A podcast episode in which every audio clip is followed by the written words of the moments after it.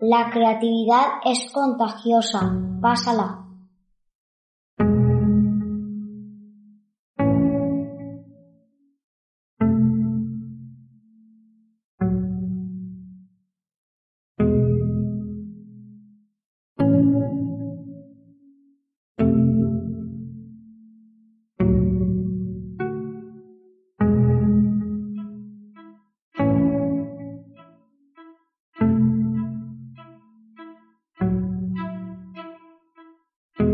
Para poder construir con cierta coherencia este experimento y empezar a la travesía con cierto criterio, me encuentro hoy con cuatro colegas, por supuesto amigas y amigos, con los que me gustaría empezar a crear un argumento sólido para este proyecto.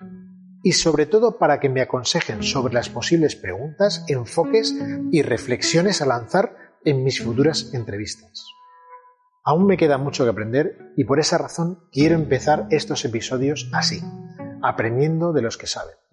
Estoy seguro que cada uno y cada una me dará su visión y me aportará ese valor profesional desde sus especialidades.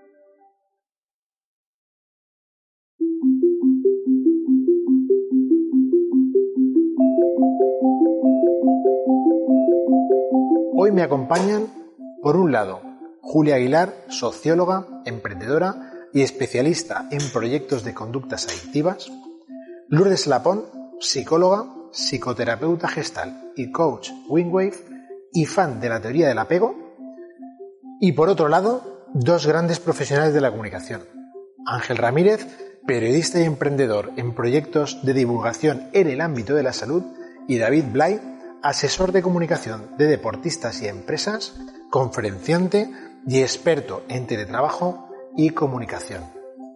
Vamos a ello. Muchas gracias por venir hoy a este mi proyecto, un proyecto que, que bueno, voy a arrancar en el que tengo la intención de investigar sobre aspectos de la creatividad de una manera que todavía no se han hecho. O si se han hecho, por lo menos me voy a sumar a los que se han hecho. La historia de mis episodios es generar una conversación, una comunidad de creativos, curiosos creativos, que estén buscando lo que significa la creatividad invisible. En ese sentido, como no soy ningún experto en esto de la comunicación y mucho menos en, en la radio ni en el podcast, mi intención es eh, poder mejorar eh, la interlocución con no solo con esta comunidad que nos va a escuchar durante todos los episodios, sino también con las personas a las que entreviste. Por eso hoy estamos aquí reunidos amigos, expertos, y espero que tengamos una conversación interesante y que me aportéis ciertos matices que yo luego pueda transmitir. Cada uno en vuestro ámbito o en el ámbito que queráis, porque al final estamos aquí para hablar de la, de la creatividad.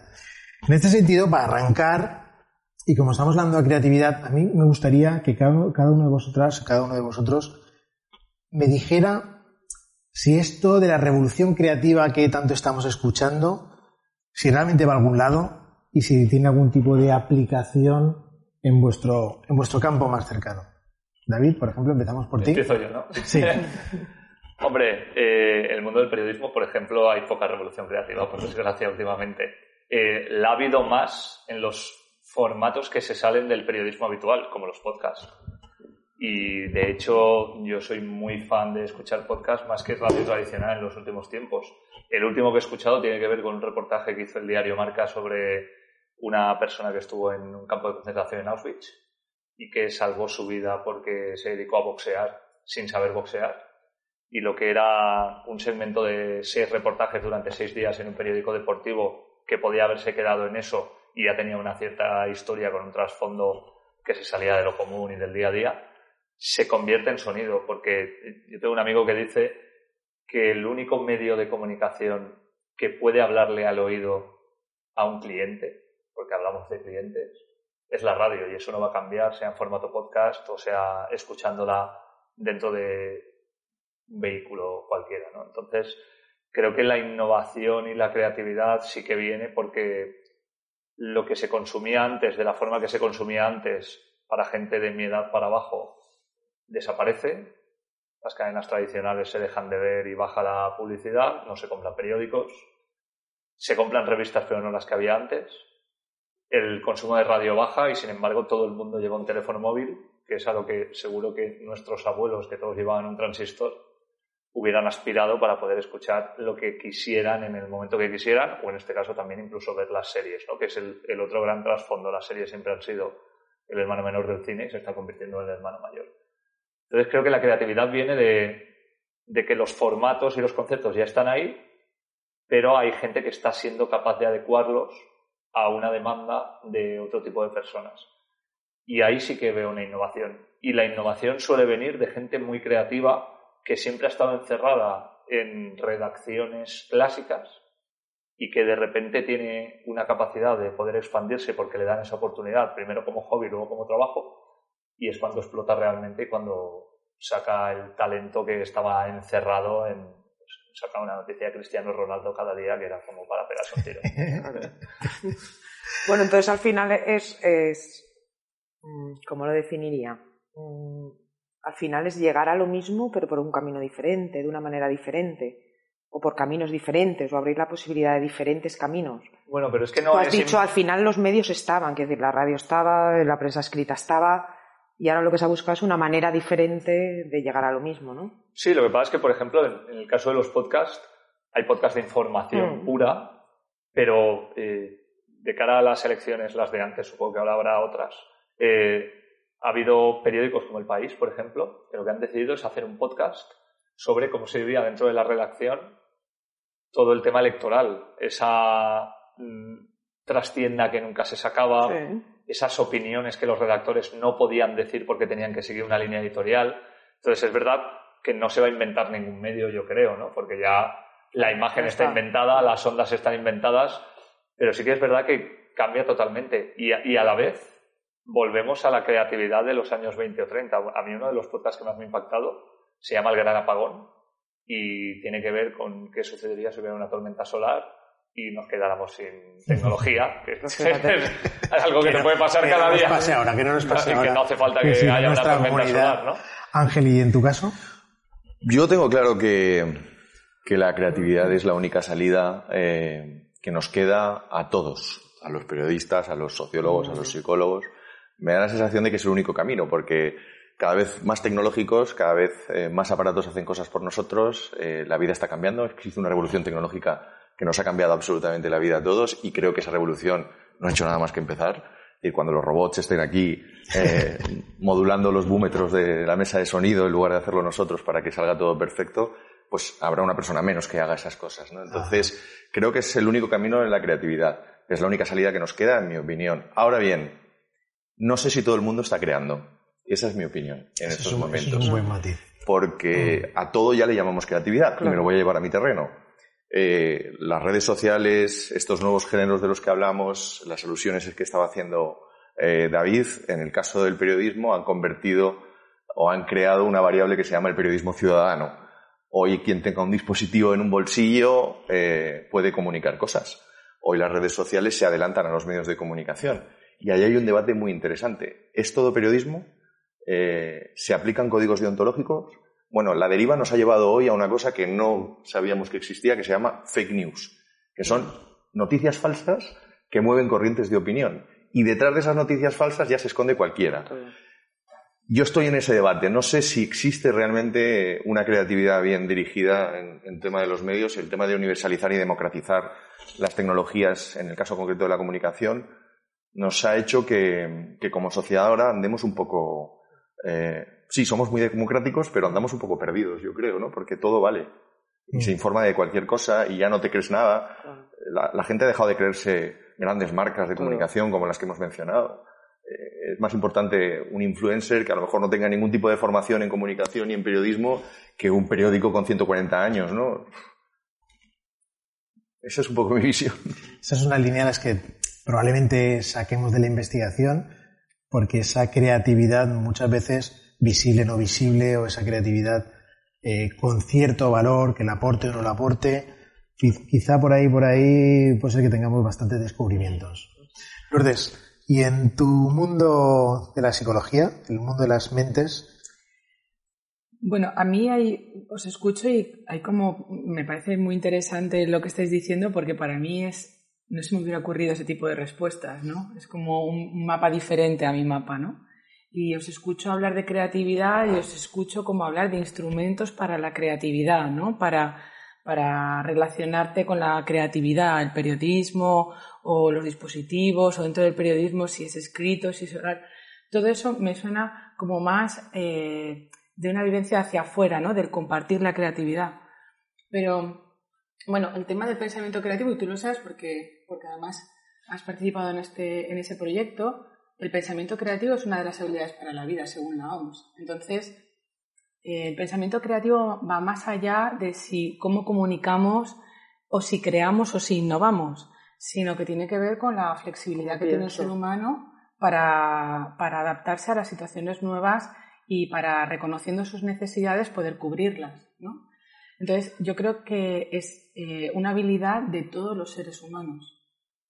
Y, lógicamente, en función de la educación, en función de las posibilidades, en función de tu personalidad y de esas otras variables que también acompañan al pensamiento creativo, pues si eres una persona que además eres muy introvertida, si no te relacionas mucho, no tienes muchas necesidades, porque tienes, tus necesidades básicas están muy cubiertas, a lo mejor no tienes necesidad de profundizar en ese pensamiento creativo, una persona que te acomodas bastante a cualquier cosa que te pase, pero hay muchas personas que tienen una inquietud por la vida que les hace estar continuamente en, en evolución y en búsqueda, ¿no? Y ahí el pensamiento creativo está como, como emergiendo constantemente, ¿no? Y luego, con lo que tú decías, en, este caso con respecto a, Instagram, por ejemplo, o a los influencers, pues qué necesidad estaba cubriendo en la sociedad que una persona me comunique en una pantalla de la forma en la que me lo comunica una influencer y no un periodista. Eso estaba cubriendo una necesidad del espectador.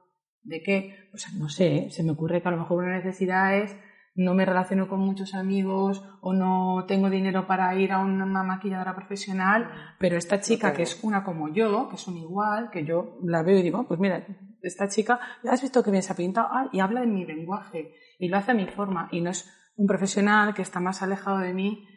Entonces, yo creo que al final las, los, los nuevos retos de la creatividad van a tener que ver un poco con conocer cada vez más las necesidades de los seres humanos que van cambiando constantemente en función también de, nuestro entorno. Y eso también. Yo es que creo que, que, se ha asociado mucho ¿no? lo que es la, revolución creativa que hablabas al principio con la tecnológica, probablemente porque el impacto a nivel social ha sido muy fuerte. Pero al final eh, creo que es una cuestión de, de acuñar conceptos. Yo creo que la revolución creativa ha estado siempre porque es el motor del cambio social. Si no, no hubiera habido cambios sociales. Y si no, no evolucionaríamos. Sí que es verdad que ahora tienes una herramienta, que es la tecnológica, que te permite una mayor apertura y llegar a más gente. Quiero decir, hacerlo como más comunitario, abrirlo mucho más.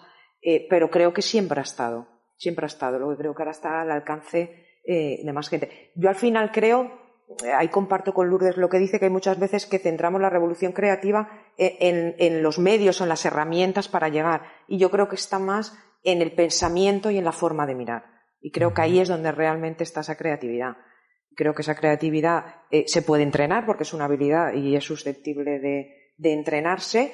Y ahí es donde, es donde está el gran reto del siguiente cambio social que creo que, nos llegará. Y que espero que nosotros lo veamos, que es ese entrenamiento en ese pensamiento creativo que te permite afrontarlo todo, diferentes situaciones que tú no habías vivido o que tú no habías visto y saber cómo las tienes que encauzar y cómo las tienes que, cómo las tienes que llevar. Y, ahí es donde está el pensamiento. Lo que pasa es que en este momento yo creo que, que, claro, que tienes la tecnología. La tecnología lo que hace es que aperturiza y, y lo que hace es que, que puede llegar a más gente. Por lo tanto, parece que hay más creativos eh, yo creo que ha estado siempre, lo que pasa es que ahora se masifica, desde la tecnología final. Eso lo que ha pasa permitido. mucho en las noticias que ahora parece que haya más asesinatos o más Ah, más de catástrofes todo. naturales. La realidad es que tenemos más información Claro.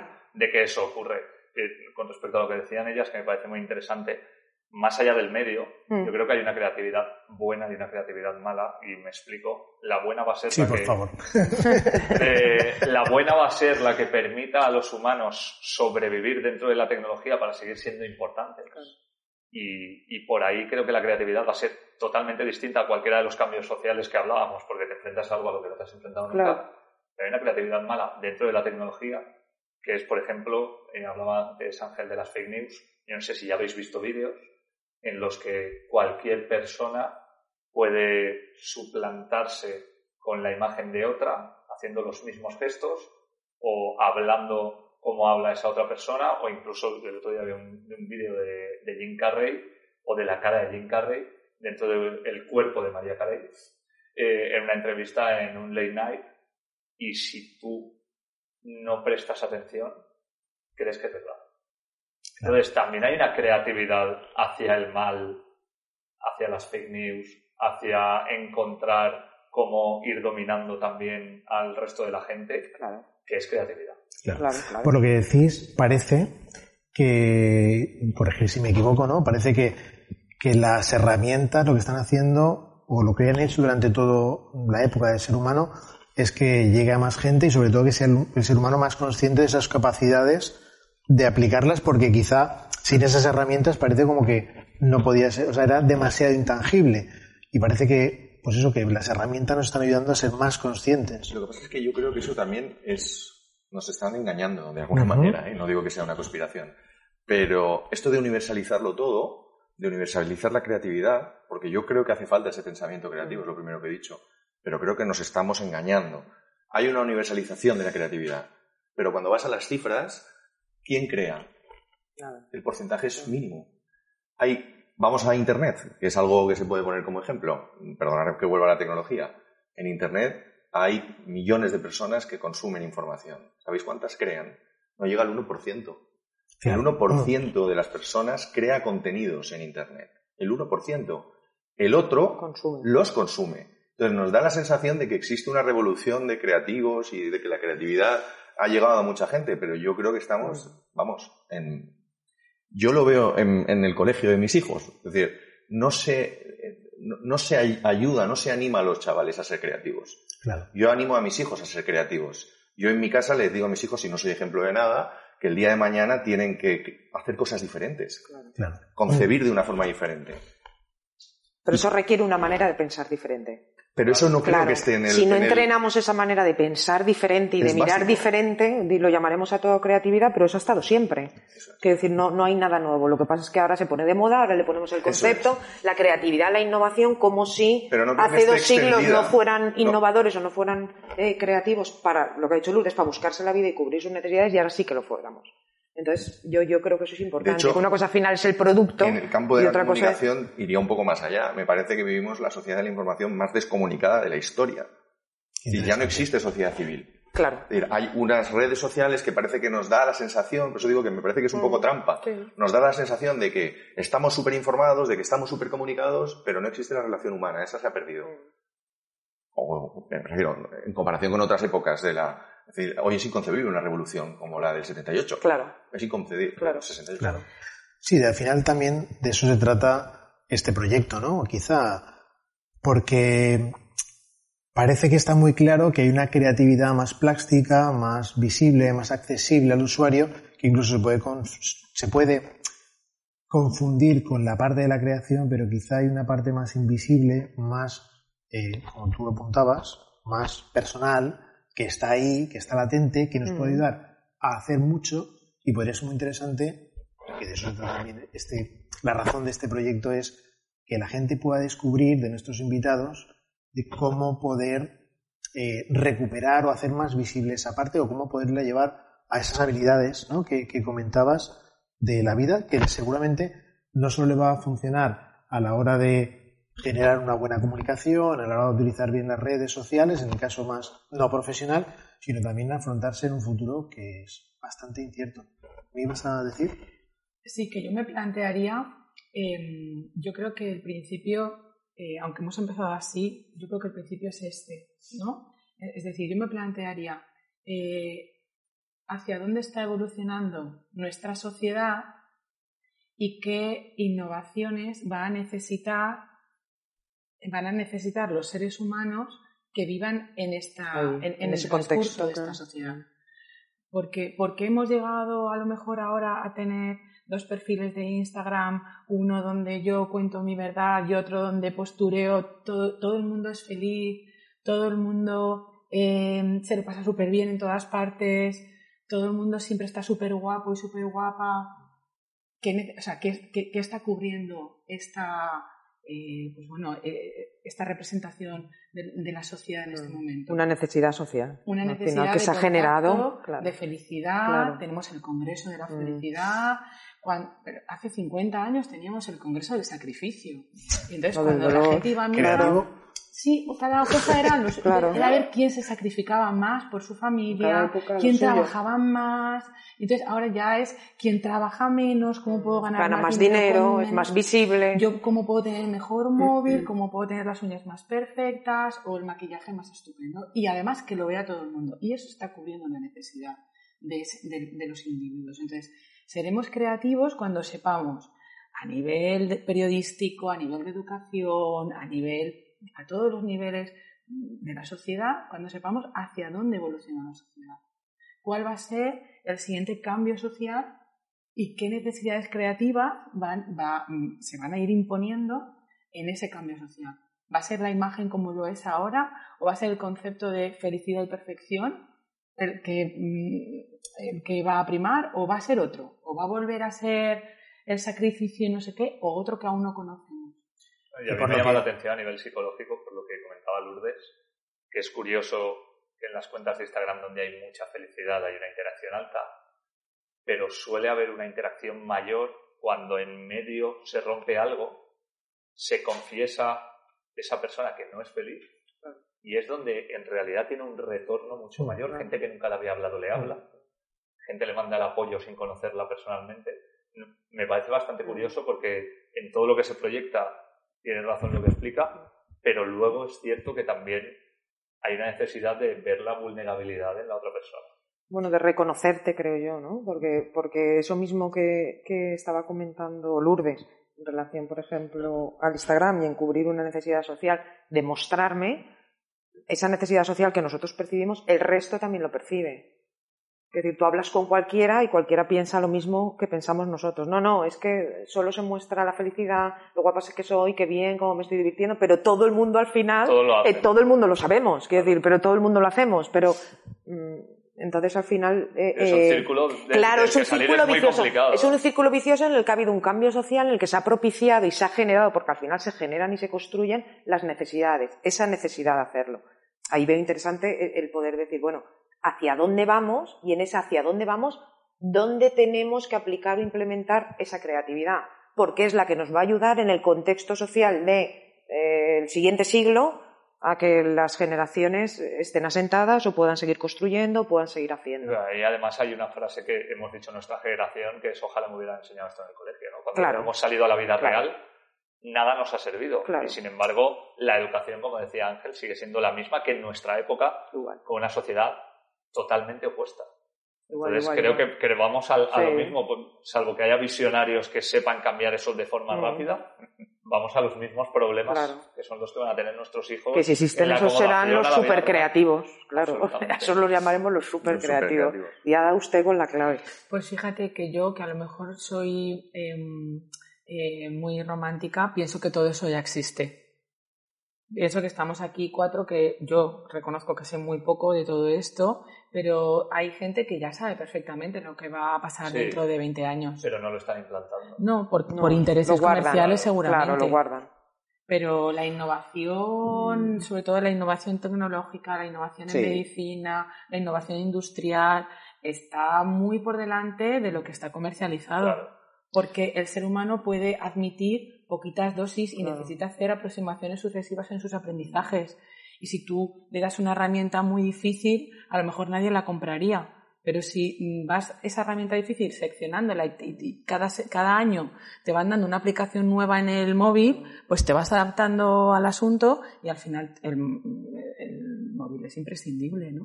Pero sí. Y volviendo a la idea de creatividad, eh, tú hablabas de cambio, de una nueva forma de hacer.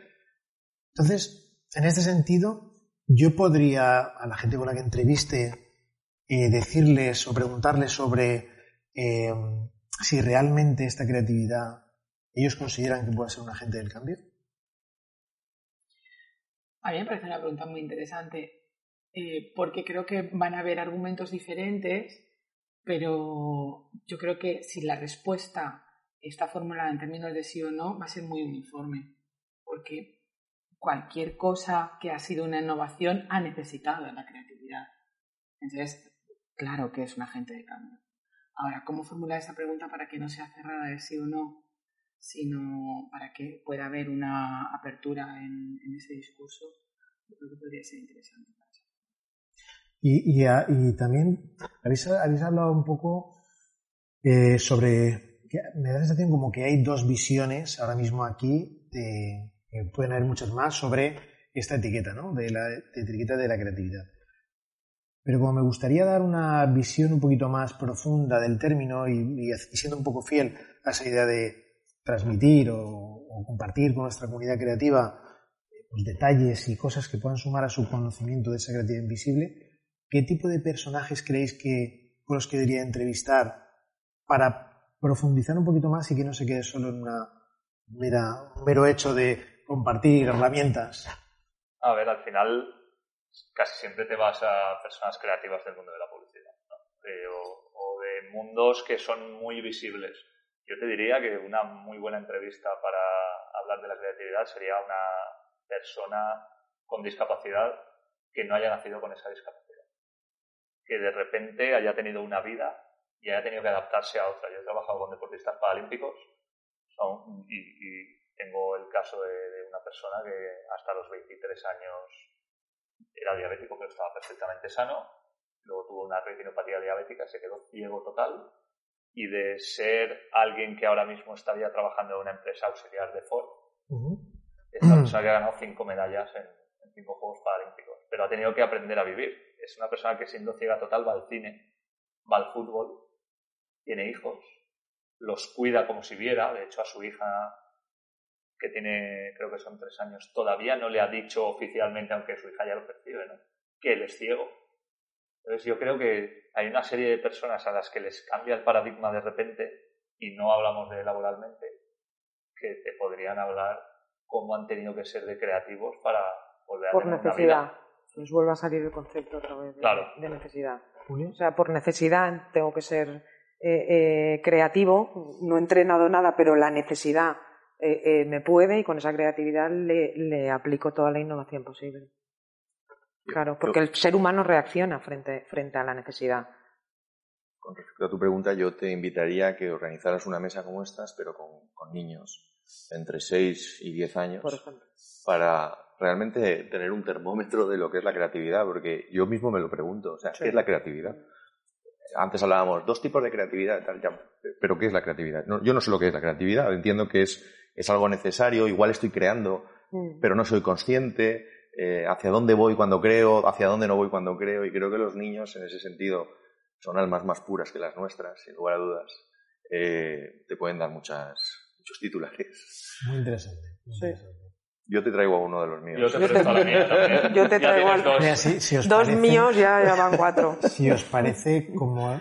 Ya van cuatro. Eh, la intención de este proyecto es que inicialmente hacer nueve episodios, ya veremos luego qué pasa, pero como proyecto de investigación y de prototipado nos vamos a quedar ahí. igual Netflix luego te Igual lo claro. renueva, quién sabe. bueno, yo voy a, voy a intentar a ver si podríamos hacer un cierre con el mismo equipo pero con niños, a ver qué pasaría. Voy a ver si lo podemos plantear. Lourdes, ¿tú en, este, en tu caso? Mm, todas las propuestas me han parecido chulas. Matizaría, matizaría que además de esa edad y pudieras hacer un grupo con preadolescentes. Bueno, te voy a hacer ya 12. También. Hay mucha creatividad. Yo creo que esa edad entre por el tema de las necesidades, cuando son muy pequeños muchas veces las necesidades están muy cubiertas por las familias, ¿no? Y entonces cuando empiezan a encontrar sus propios cambios en sus cuerpos y las demandas sociales, ahí empiezan a tener que ajustarse un montón de cosas de la personalidad, igual que a los tres añitos observar a niños de tres añitos en creatividad es fantástico sin tener que preguntarles nada, simplemente con la observación. Con niños, o sea, con preadolescentes de entre 11, 10 y 12 años, ahí también hay como toda una necesidad interna de, ser creativos con sus entornos y con sus emociones. Pero yo creo que habría algo muy chulo. Yo haría un grupo de artesanos. También. Ya voy por 14. ¿Artesanos a qué te refieres? ¿Pero manuales? Sí. Gente que trabaja. Sí. ¿Queda alguno? Un tapicero, un carpintero, un mecánico, un pintor. Un albañil. Un albañil. Las personas que trabajan con las manos. Yo creo que gran parte de la creatividad viene por las sensaciones. Por, por la sensación visual, auditiva. O sea, entonces yo creo que el cuerpo tiene mucha más creatividad que nuestra propia mente. Entonces, darle espacio al cuerpo en la mm. creatividad. Que no, que no hablemos de creatividad, ¿sabes? Mm. Sino que las personas que a lo mejor tienen eh, esa creatividad, que no saben por qué han tenido que hacer eso, pero lo han tenido que hacer porque sus manos le llevaban a mm. hacerlo, yo creo que eso es muy interesante para investigar. Claro. ¿Una aportación más? No, que te has equivocado de grupo. Tienes que hacer uno de artesanos, uno de cantantes, uno de gente del teatro, uno de... Una de nuestras madres, ¿no? Que nos han tenido que sacar adelante, cocinar todos los días. También, también, también. Creo que claro, tienen mucho que contar ahí. además de verdad, además de verdad. Julia, y hemos hablado sobre mucho sobre tecnología, mm. creatividad y tecnología, y creo que es algo que es muy probable que salga en, más de una entrevista. Eh, pero ¿se te ocurre algún otro ámbito, área que pueda relacionar con la creatividad y que me ayude a poder profundizar más en ella? La educativa, el ámbito educativo.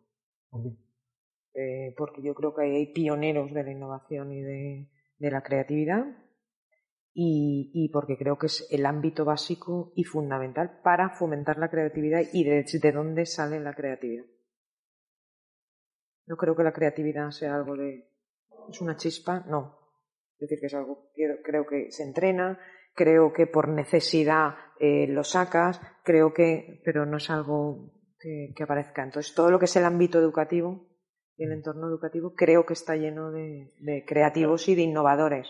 Y, sabes, Rafa, lo que yo creo que podría ser muy interesante, eh, porque además el otro día lo escuché en una, en una entrevista, no me acuerdo, lo escuché en la entrevista, que en Silicon Valley estaban contratando a, filósofos mm. para ver si todo lo que eh, toda la innovación que estaban investigando iba a ser útil o no para la vida de las personas. ¿no?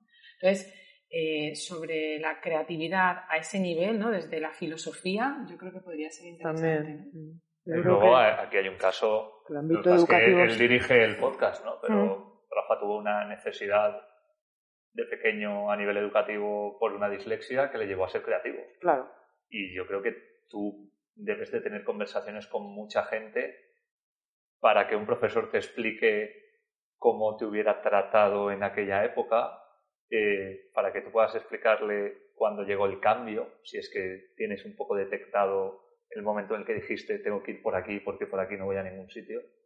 Al final tú también tienes que interactuar con la gente a la que vas a entrevistar porque tu creatividad no viene de una situación al uso. ¿no? Y, eso también es una historia de la que vas a poder sacar, eh, yo creo que muchos testimonios que puedan darte algunas ideas que a lo mejor se les escapan. Puede ser muy interesante una entrevista de disléxico con disléxico. Eh, a ver, la idea principal por la que os he llamado es un poco para que me ayudéis también y para que me aportéis esa visión que quizá pueda tenerla o no desde el punto de vista de mis otras capacidades que son más visuales quizá y creativas en Mm. torno de, de lo espacial que lo verbal, ¿no? Y que hay que tener mucho más que decir vosotros. Pero, por ejemplo, retomando la conversación contigo, David, hay otra línea, hablabas de la educación. eh, ¿Qué pasa con la creatividad y la formación profesional, o sea, nuestro, nuestro estado laboral, ¿no? O sea, nuestro sistema profesional. Ahí, ahí se puede profundizar. Yo profundizo habitualmente.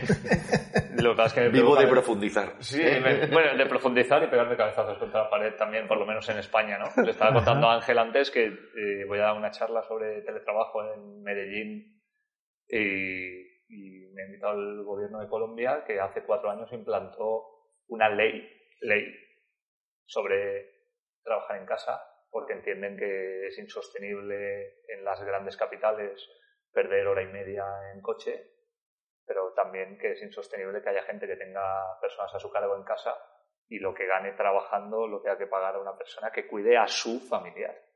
Con lo cual hay un doble estrés ahí, ¿no? Entonces, eh, somos una sociedad, es verdad que antes eh, había una conversación en torno a estamos mirando cómo trabajar menos y ganar más. Es que vamos a trabajar menos porque va a haber más robots. Y yo no sé si vamos a ganar más, pero vamos a tener que saber cómo trabajar bien en el tiempo que tengamos que trabajar, que seguramente no será el que tenemos ahora, y vamos a tener que aprender a ser, a, a ser ociosos. Y eso también es una revolución laboral muy difícil, que en los últimos 50 años tiene una contracomunicación de la cultura del esfuerzo. Y de ahí a una generación entera la tienes que reeducar, ¿no? Entonces, por ahí vienen muchos cambios también y hay que ser muy creativo y hay que saber en qué espacios puedes trabajar, cómo tratar con personas que no están a tu lado, cómo fichar a un talento que no está a 300 metros. Hay muchísimo ámbito todavía porque las condiciones laborales son iguales que hace 80 años. Y Ángel, tú decías que no eres creativo, pero bueno, te- tenemos que discrepar. Que no lo sé, que no lo sé. que no No lo lo lo sé. sabemos, claro. Discrepamos. Eh, para que lo sepa la audiencia, Ángel también es un, aparte de comunicar, es un emprendedor en términos de salud y hace, iba a decir hace poco, con la eternidad, pero hace ya unos años, que está en un proyecto vinculado a dándole una vuelta creativa a la salud. Eh, esa experiencia realmente es importante eh, que la asuman en otros colectivos vinculados a la salud. ¿Y cómo? A ver, para mí la gran revolución que podría ser creativa dentro del mundo de la salud es eh, cómo ha cambiado el discurso. Es decir, antes éramos pacientes que íbamos a escuchar a un profesional sanitario que estaba en las alturas y que nos decía cómo tenían que ser las cosas. Como los periodistas antes. Efectivamente, es que hay un paralelismo muy grande, ¿no? Por eso decidí meterme en el mundo de la salud. Eh, esto ha cambiado. Es decir, hoy un paciente conversa con el profesional sanitario y muchas veces tiene un nivel de información y de formación sobre una patología que pueda tener crónica o sobre algo que puntualmente le pueda estar ocurriendo que ha cambiado ese paradigma. ¿no? Y ahí hay una oportunidad y yo creo que esa oportunidad sí que es trasladable a otros, a otros colectivos. ¿no? Eh, yo sí que creo que la creatividad nos puede poner al mismo nivel. Sí que es verdad que tiene que haber especialistas y que en el caso concreto de la salud, eh, que no se me malinterprete, la opinión de un profesional sanitario debe prevalecer muchas veces, pero ya no es la única que debe prevalecer. Tiene que ser un diálogo, tiene que ser una negociación entre una persona que tiene una patología y ese profesional. Pongo el caso concreto de la diabetes, que es a lo que yo me dedico. Una persona que toma más de 30 decisiones al día, que eso al final del año son casi 10.000 decisiones que tienen que ver con su salud y que la mayoría de ese tiempo está solo, no puede depender de la decisión de un profesional sanitario. Esa persona tiene que buscar la información, formarse en algún sitio y ahí es donde pueden aparecer las oportunidades creativas. Uno mismo con una patología puede llegar a ser creativo y conocemos claro. un montón de casos de personas que han cambiado su vida porque una patología ha aparecido. Yo creo que eso es trasladable. No te sé decir a qué otros colectivos. Ahora mismo no. Pero, bueno, entiendo, pero ese paradigma ha cambiado. Claro, entiendo que por lo que dices también, evidentemente, pero hay mucha gente todavía que puede ser que no lo sepa, que esa creatividad eh, va a ayudar, puede ayudar a mucha gente a hacer un cambio y sobre todo desde el punto de vista de la salud. Hace muy poco estamos viendo los cambios que se están haciendo en servicios de salud y porque cada vez más estamos más cerca de, la, de las personas y siempre hemos dicho que las personas están en el centro. Me parece que es ahora cuando nos damos cuenta. Totalmente. Y quizá cuando hablamos de personas y personas, hablamos que se comunican quizá o hay una conexión creativa y hay un lenguaje. Y luego, perdón, es que hay una causa también social y es que eh, antes con 70, 75 años nos íbamos de este mundo. Y hoy con 70, 75 años hay gente que está no en la flor de su vida, pero tiene todavía muchos años por delante. Esto nos hace ser cada vez personas eh, más inmortales, que al final todo parece indicar y la ciencia indica que llegaremos a eso, que hay que también tenerlo presente en la mesa, y nos eh, obliga a convivir con ciertas patologías que serán crónicas, por lo menos hasta que lleguemos a esa inmortalidad. En ese proceso también tenemos que estar formados. Hoy más que nunca se habla del bienestar. Hoy más que nunca hay una conciencia sobre la salud pública. Más que nunca. Yo de pequeño me llevaban a la consulta y el pediatra fumaba mientras pasaba la consulta. Si eso hoy lo viéramos, nos pondríamos todos las manos en la cabeza. Es decir, están cambiando muchas cosas en el campo de la salud. El pediatra fumaba y tu padre al lado. Y mi padre al lado, efectivamente. Milagro que yo haya salido no fumador. Eh, Julia, y en ese cambio que plantea eh, social eh, Ángel, es una pregunta que hemos tocado al principio, pero quiero insistir en ella. ¿Realmente la sociedad es consciente de ello? ¿O puede ser en un momento determinado acciones como esta y otros podcasts y otras actividades de comunicación ¿Podemos hacer algo con la sociedad? ¿O tiene sentido que lo hagamos para que esa sociedad sea más consciente? Yo creo que sí, claro, yo, creo que es la, piedra triangular de todo esto. Es decir, yo creo que al final los cambios personales vienen propiciados por un cambio social que te obligan a que personalmente cada uno de nosotros eh, vayamos cambiando y vayamos adaptándonos. En esa adaptación la creatividad y la innovación es donde tiene un papel fundamental. Yo me estaba imaginando ahora cuando estaba hablando Ángel, imagínate si a esos profesionales sanitarios, enlazándolo con el ámbito educativo, imagínate si esos profesionales sanitarios eh, fueran creativos o estuvieran entrenados en ser creativos, es decir, en buscar diferentes otras fórmulas, otros caminos, otro tal, o tuvieran la capacidad de motivar al enfermo que tienen enfrente para que fuera creativo, ¿no? Que muchas veces que tampoco hace falta serlo, igual es motivar al que tienes enfrente para, para, para que lo sea.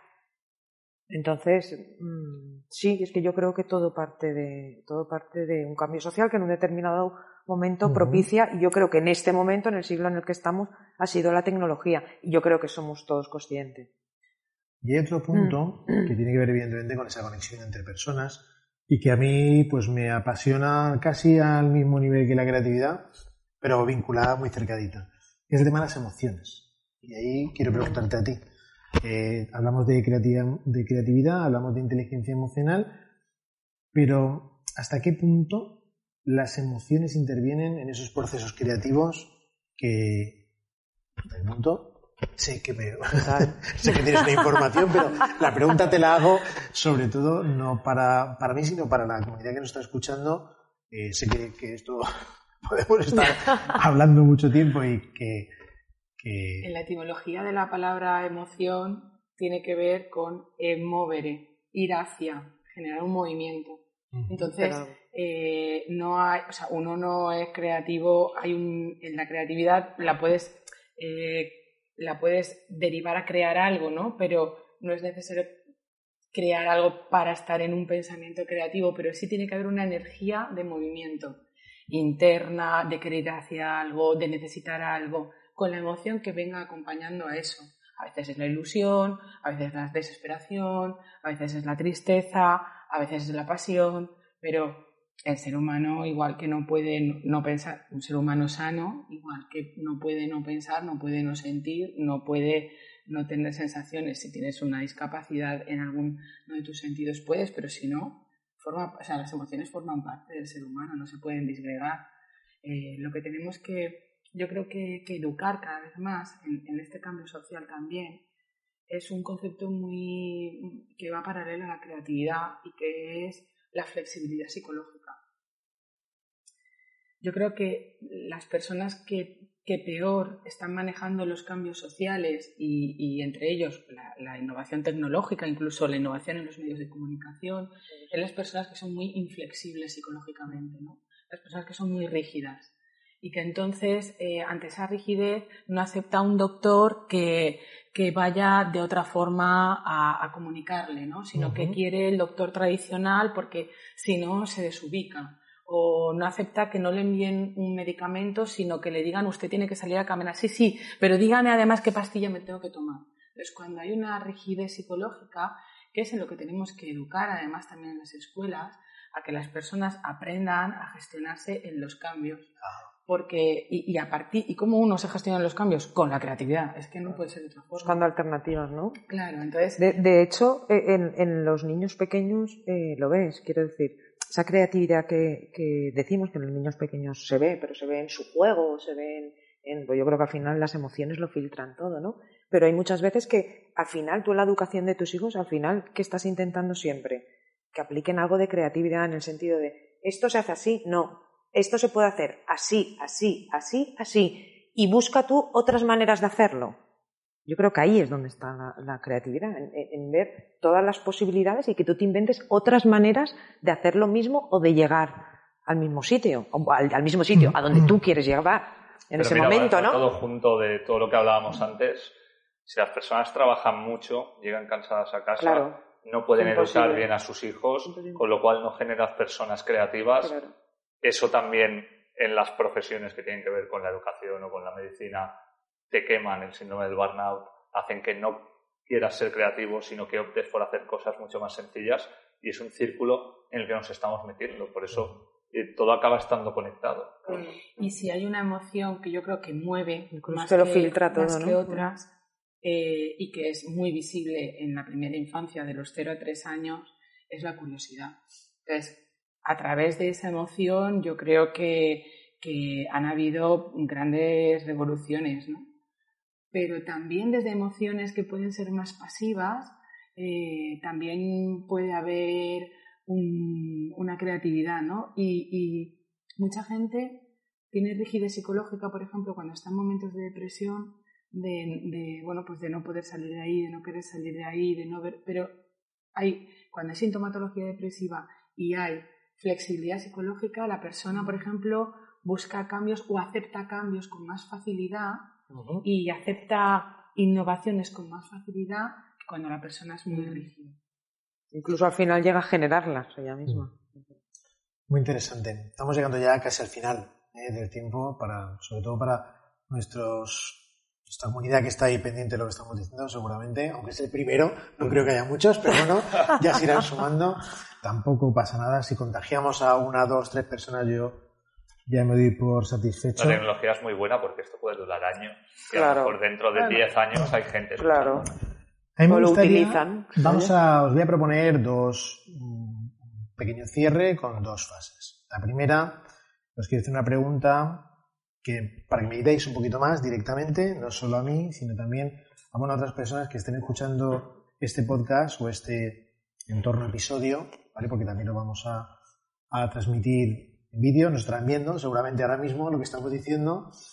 Y os tengo que decir que muchas de las cosas que vamos a, o estamos hablando, vamos a intentar, en, no solo en este, sino también en los siguientes, poner aclaraciones, eh, quizá algunos términos que salen aquí que nosotros lanzamos eh, de una manera así súper natural y alegre, pero entendemos que la gente nos puede estar escuchando quizá eh, necesito un poquito de explicaciones. Así que si, si luego cuando terminemos me queréis dar alguna aclaración, algún enlace, lo pondremos y así nuestra comunidad será más curiosa y podrá investigar. Y bueno, para cerrar, como os decía, vamos a plantear dos, dos fases. Esta primera fase, os quiero hacer una pregunta o que me digáis algo para que me la contestéis o que me aportéis y que me podáis decir algo, una cosa cada uno, ¿eh? que tenemos que ir cerrando. Eh, que me ayude a mí, por supuesto, en este trayectoria, en este experimento, pero también puede ayudar a aquellas personas que se decidan también a hacer algo parecido y a transmitir eh, sobre creatividad si es posible, pero sobre otros ámbitos en el mundo de la comunicación. La comunicación o contactar con otras personas. Entonces me gustaría que cada uno de vosotros vosotras me dijeseis algo que yo pueda incorporar en mi diálogo o en mis entrevistas que creáis que me puede ayudar para tener una mayor conexión para poder llegar mejor con el mensaje, para llegar a lo mejor más a, la, a una investigación. ¿Entendéis lo que quiero decir? ¿No? no yo, mucho, no mucho. yo siempre pongo un ejemplo. Vuelvo, lo vuelvo a repetir. David, lo ha entendido. Yo lo he entendido. Vale, David. Que lo explique David y a ver igual llego Lo de la dislexia... no, pero es divulgador y periodista. Eh, como tú. Mira, al final, eh, yo siempre digo a la gente cuando las entrenamos para dar charlas que no puede empezar hablando de su tema directamente, por muy interesante que crea que es. La mejor forma de captar a una audiencia muy fácilmente es poniendo un ejemplo que sea ampliamente cotidiano. Empezar una película en la que se toque algo de lo que tú vas a tocar en ese podcast, eh, citar un libro con una frase concreta que haya hecho que alguien piense en otra cosa, es decir, yo creo que una, una de las eh, cosas a las que te vas a enfrentar es tú tienes un perfil marcado de las personas a las que vas a entrevistar, pero no te van a sorprender mucho durante la entrevista, pero tú ah. eso no lo sabes hasta después, ¿no? Entonces antes tienes que saberle explicar a la gente por qué para ti esa persona es interesante, pero sin leer su currículum. Y siempre por ahí tiene que venir una píldora anterior en la que a ti te conecte, digamos, con un gran público y luego ya vayas aterrizando un poco, poco los conceptos con la persona con la que vas a estar frente a frente. David me ha dado una idea y creo que lo he entendido. Confiaba mucho en tu base periodística. y voy a dar... Yo tengo mucho que aprender. Te voy, te voy, a dar un consejo de redacción de periódico. Venga. ¿Vale? Que yo creo que te puede servir también para poder empatizar. Lo que más le gusta a la audiencia son las historias.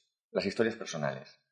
Siempre se ha dicho que es mejor cuando se escribe un titular, eh, es mucho mejor decir fulanita de tal tiene SIDA y contar la historia de fulanita de tal y el SIDA, por poner un ejemplo, que decir que 50.000 personas tienen SIDA mm. en, el sitio.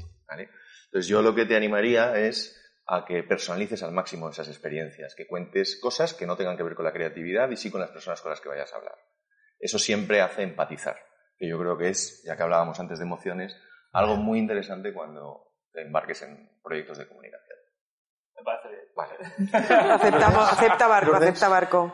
Algo que me, que me atrae cuando, cuando, incluso cuando veo entrevistas, es que, que no sea el setting el mismo todo el tiempo.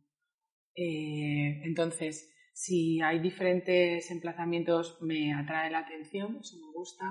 Si, eh, por ejemplo, hay Em, algo visual que haya ocurrido, que se haya creado, eso va a atraer mi atención. Y el resto yo creo que ya lo ha comentado Ángeles, aparte de, de la historia de la persona, donde yo me identifico o me desidentifico, pero conozco a alguien con quien la puedo identificar, entonces me lo traigo a mi mundo. Entonces lo abstracto lo convierto en algo concreto. ¿Ya? ¿Eso decirte? no sabría, ¿no? ¿no? sabría qué aportación hacerte. Más allá de, divagar sobre el concepto de, creatividad, que puede ser muy interesante y igual, igual, igual es el paso previo a esto, ¿no? Porque al final eh, sí que es verdad que yo lo creo que tengo. ¿eh? Sí, por eso te lo digo. Eh, yo creo que al final la creatividad, claro, cada uno, cada una de las personas habla de la creatividad aplicada a su campo al campo de la comunicación, al campo de la educación, al campo de la salud, al campo de la psicología, pero ese concepto general de, creatividad sería interesante el poder, el iniciar siempre con eso, ¿no? ¿Qué entiendes tú por creatividad? O tomando lo que han dicho ellos de la experiencia propia, ¿en qué momentos de tu vida has tenido que aplicar la creatividad? ¿O en la educación con tus hijos, cómo intentas para ver las diferentes maneras de entender la creatividad y la innovación porque yo ahí me reafirmo. Yo creo que es un concepto eh, que ahora queremos acuñar como nuevo, pero que ha estado en la base del, cambio social, de las diferentes fases y etapas de la, sociedad. Lo que pasa es que ahora, bueno, pues lo sacamos. Está de moda y queda bonito y, ya está, pero ha estado en la base. De hecho, creo que en sociedades anteriores, sociedades industriales y demás, había bastante más creatividad de la que puede haber en este momento. Bueno, y como os decía, eh, mi última pregunta, mi última parte ya de esta entrevista, no quiero robaros más tiempo, ni tampoco a la audiencia eh, que nos está escuchando, aquella que sea pionera en hacerlo. Y voy a plantear un reto, que eso sí que lo tengo claro en mis podcasts, y es que quiero ir construyendo eh, con cada entrevista. Y lo que voy a hacer es preguntarle a la persona que entreviste o, o tenga este coloquio con esa persona, voy a preguntar que me formule valga la redundancia, una pregunta para poder proponérsela al siguiente invitado. Esto lo haré siempre de manera intentando con cierto azar porque ese invitado nunca va a saber la persona a la que va a hacer la pregunta. Y aquí os lanzo el reto a vosotros y a vosotras también. Es decir, me gustaría que cada uno de vosotras y vosotros me dijese una pregunta para que yo pueda utilizar en mi primer episodio de Creatividad Invisible. ¿Quién quiere empezar? Yo, empiezo yo. Empiezo yo y, me voy a tirar, eh, bueno, al origen, porque yo creo que en el origen es donde está la gracia del asunto.